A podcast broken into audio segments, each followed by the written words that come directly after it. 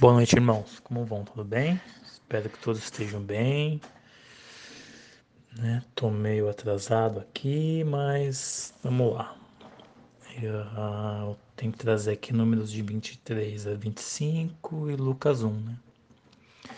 Então vou começar aqui em Lucas 1.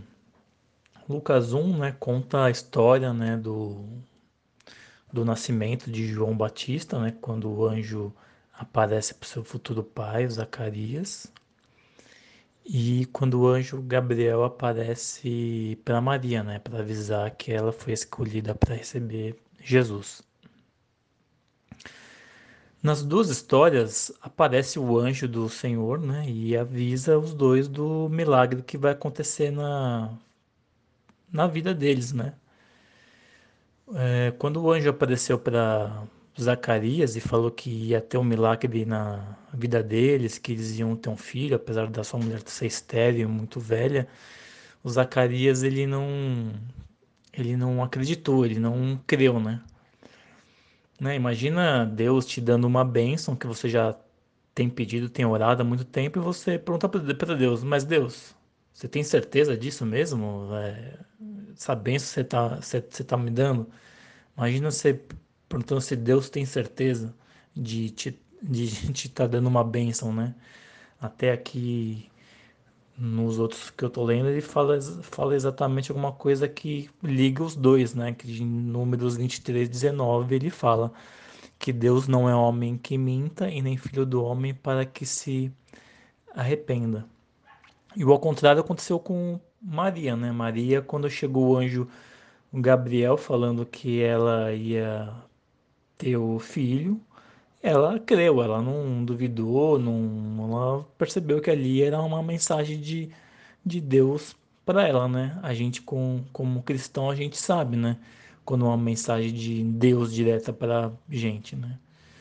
Mas só o que acontece muitas vezes com a gente, assim, com várias pessoas, é a mesma coisa que aconteceu com Zacarias, né? Mesmo a gente a gente orando, a gente pedindo, jejuando aquele milagre e no momento que Deus entrega para a gente aquela bênção, aquele milagre, a gente duvida ou não, ou não acredita, para a gente passa pela nossa cabeça, meu, mas eu não sou merecedor disso, eu não sou digno dessa bênção, será que será que é para mim mesmo, né? Será que que Deus está me dando mesmo, né? Essa falta de de fé, né? E quando aconteceu isso, lá o Zacarias ele não creu e o anjo o anjo deu um castigo, né, para Zacarias. Olha, você não creu na palavra do Senhor, então o seu castigo vai ser você não vai falar nenhuma palavra até o seu filho nascer, né? O João Batista que seria filho dele, né, de Zacarias, né?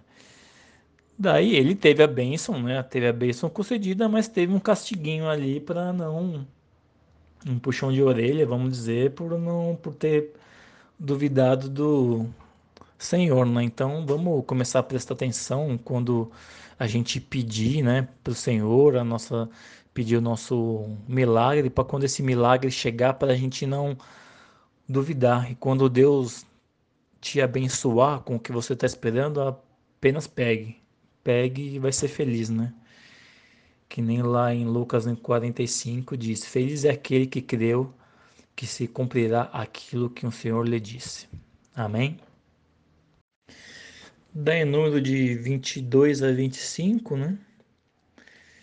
Conta ali a história que o Balaque manda chamar o Balaão, né, um profeta ali, né, abençoado por Deus, para jogar uma maldição no, no povo de Deus lá, de, de Moisés, o pessoal que tinha fugido, né? Porque ele viu aquele povo lá todo perto do acampamento deles e ficou com medo que eles iam tomar as coisas, iam né, acabar com as plantações, né?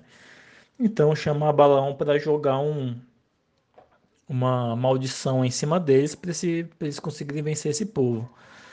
Né? Daí o Balaque manda algumas pessoas irá chamar o Balaão para lá no reino dele, e Balaão ora para Deus, né, para perguntar, né, o que, que ele deve, é, o que ele deve fazer. E Deus fala para Balaão, olha, não vá, não vá com eles e não, não vá com eles e manda eles voltarem. Fala que você não pode, não pode fazer isso. Então Balaão vai lá, avisa os mensageiros porque ele não, não, não pode ir. Então Balaque vai, manda de novo outros mensageiros e Deus fala: tá, tá bom, já que já que é para ir, vai lá com eles, né? Mas só fala lá pro Balaque apenas aquilo que eu te instruí. Então acaba que, que o balão vai, é, balão vai, balão vai até o, o Balaque, só que em vez de lançar a maldição sobre o povo, ele abençoa o povo mais três vezes. Então o que fica claro aqui é que ninguém mexe com o povo de, de Deus, né? Todo mundo que tem Deus na, na vida como seu Senhor, serve ao Senhor, ninguém pode mexer com a gente sem a permissão dele, né? Se alguma coisa acontecer de mal na, na nossa vida, não é porque alguém vai julgar um feitiço, alguma uma, alguma mal, alguma maldição, né? E pode ser até o contrário, né? Se alguém jogar uma como aconteceu aqui, quando alguém tentar jogar um feitiço sobre nós, alguma palavra de maldição, a gente praticamente vai ser abençoado novamente por Deus, vai ser abençoado três vezes mais do que aquela palavra estava fazendo mal para para nossa vida. Então, o nosso que a gente tem que ficar esperta é, é vigiar e orar para o Senhor para sempre estar tá, tá com a gente, guiando o nosso coração e para a gente ser reflexo dele, né, na vida das outras pessoas, para a gente estar tá sempre protegido, né? Porque aqui a gente pode ver que Deus abençoa quem é deles, tá bom? Um beijo para todos aí, fique com Deus, amém.